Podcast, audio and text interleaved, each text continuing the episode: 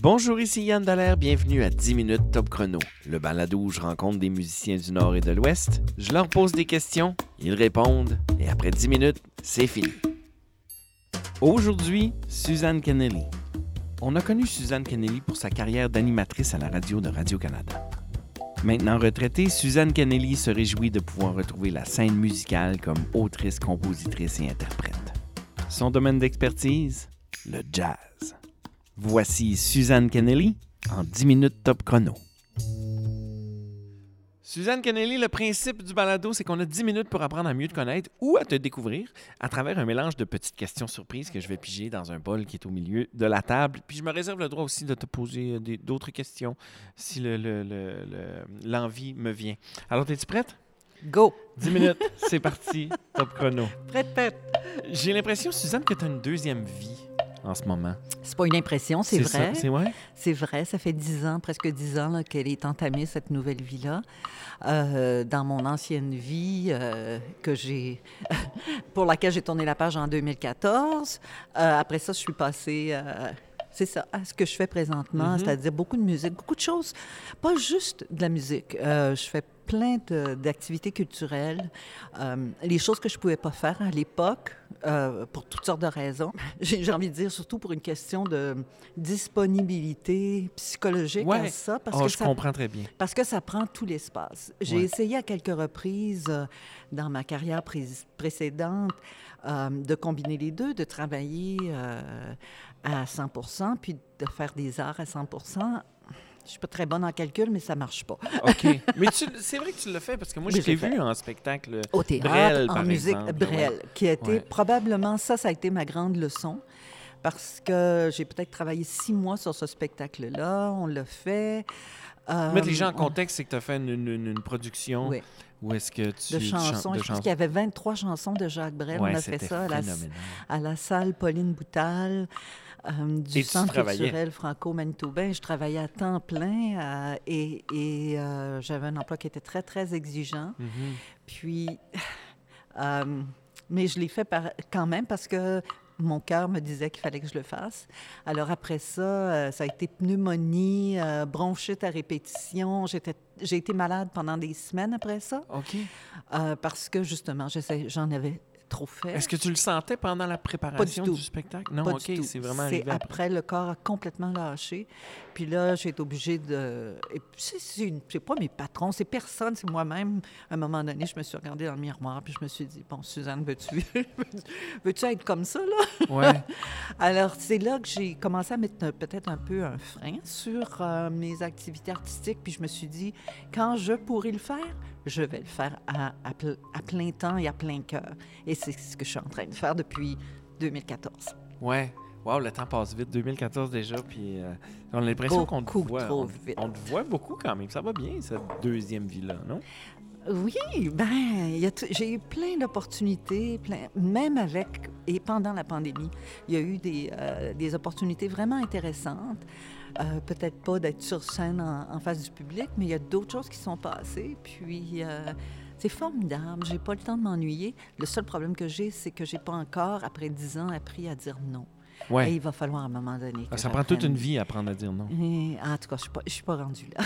Ouais. Moi, j'ai un des enfants, là, 7 et, Ouais. 7 et 10 ans, puis je Ah. pense que c'est la première leçon que je veux leur montrer, c'est apprenez à dire non, Ouais. parce que c'est important. Très bonne, très bonne leçon. Ça, ça, je l'ai pas appris encore. J'ai une petite question pour toi que je vais piger dans mon bol. Quelle était ton émission de jeunesse favorite? Les beaux dimanches. Les beaux dimanches. sans aucune hésitation. OK. Les beaux dimanches, là, il faut voir Suzanne là, couchée sur le ventre, devant, presque le nez euh, collé sur euh, l'écran de télévision. parce Les beaux que, dimanches, c'était tout, à- tout et n'importe quoi, vraiment. C'était tout et n'importe quoi culturel.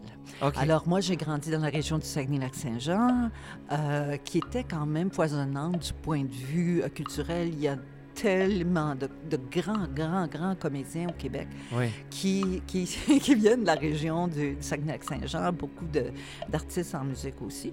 Alors, euh, moi, j'aimais le théâtre, j'aimais la musique, j'aimais le ballet, j'aimais toutes ces choses-là.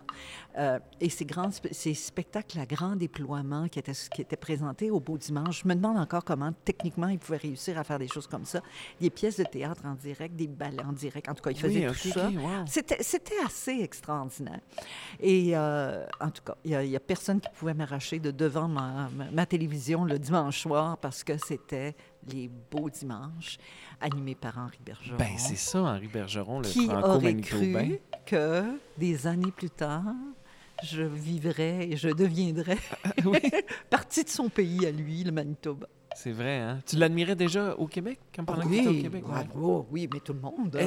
C'est-tu vrai? C'est c'est Ouais. un phénomène tant que ça? Ah oui, oui, c'était un homme d'une classe extraordinaire. Puis je pense qu'on associait le fait euh, de, de- de tous ces éléments, comme tu l'as souligné, tous les éléments euh, disparates, culturels de l'émission. Je pense qu'on associait ça à lui. On se disait, s'il D'accord. l'anime, il doit connaître toutes ces choses-là. Je pense que c'était... C'était une association automatique qu'on faisait, donc cet homme-là, on l'admirait. La classe et la voix. oui, oui, la présence et tout ça. Hey, bravo, t'as bien répondu à cette question-là. quelle chanson n'oserais-tu jamais faire en cover? Pour, pour je sais pas quelle raison.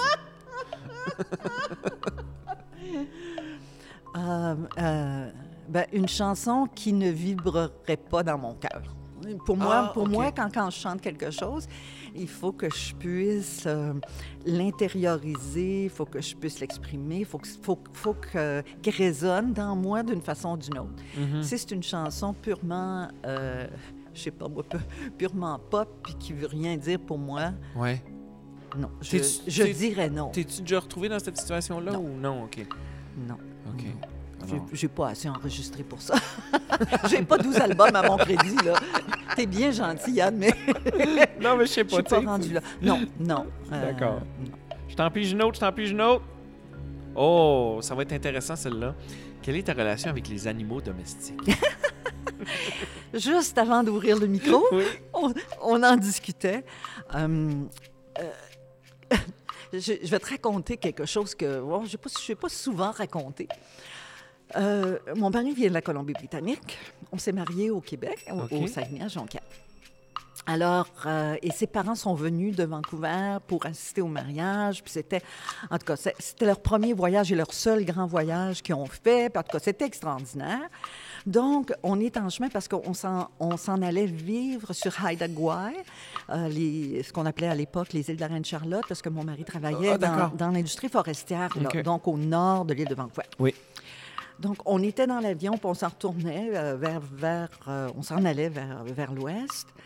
Et puis, mon mari dit, ah, oh, c'est vrai, il faut, tu peux aller chercher le chien. puis je le regarde.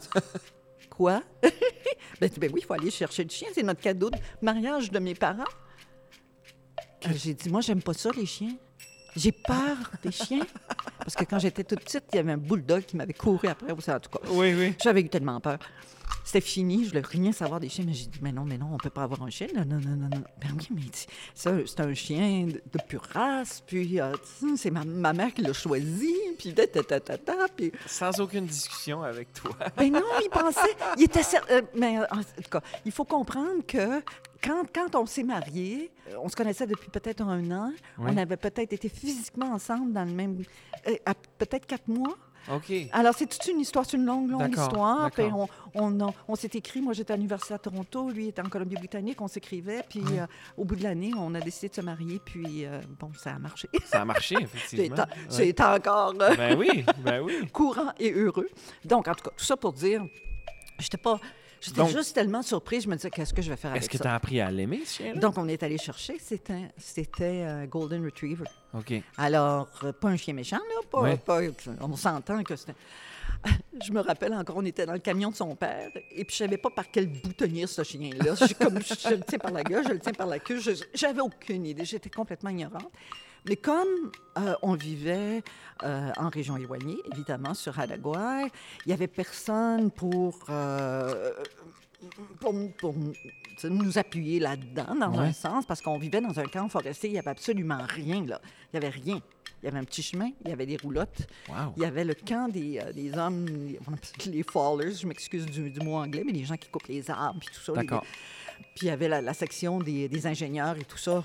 Moi, j'étais là avec, avec mon mari et les deux se mêlaient pas. Et c'est tout ce qu'il y avait. Alors, on allait là en hydravion, puis on...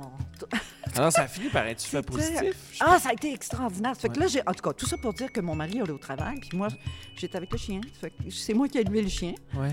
Euh, et, puis, euh, et puis, ça s'est pas mal bien passé. C'était un chien qui était incroyable, euh, incroyablement docile, alors ça a été facile pour moi. Donc, premier chien. Et puis ensuite, euh, euh, avec les enfants, on a décidé d'en avoir, un autre, un gros, gros, une espèce de gros berger allemand un peu mélangé. Ouais. Shiba, bon, un très bon chien. Euh, j'ai eu beaucoup, beaucoup, beaucoup, beaucoup de peine après 10 ans quand, euh, Ouais. quand elle est décédée. Ça Puis mon mari ça. aussi. Alors on s'est dit Mhm. non, non, non. Donc on Plus a jamais. attendu. Ah, ben non, non, on n'avait pas dit plus jamais, mais on, on disait pas maintenant. Pas maintenant, on savait qu'on n'était pas prêt. Et puis, bon, ça a pris presque 10 ans. on a eu la pandémie. Et là, euh, Ah. mon mari puis moi, ben non, on commençait. non, oui, on avait le goût. Donc, c'est ça qu'on a fait. On a, euh, on a adopté un chien et elle s'appelle Mia. Euh, et elle est adorable. Et, euh, et voilà. c'est, Voilà. mon rapport avec les chiens. Maintenant, j'aime, les, chi- les chiens que je connais.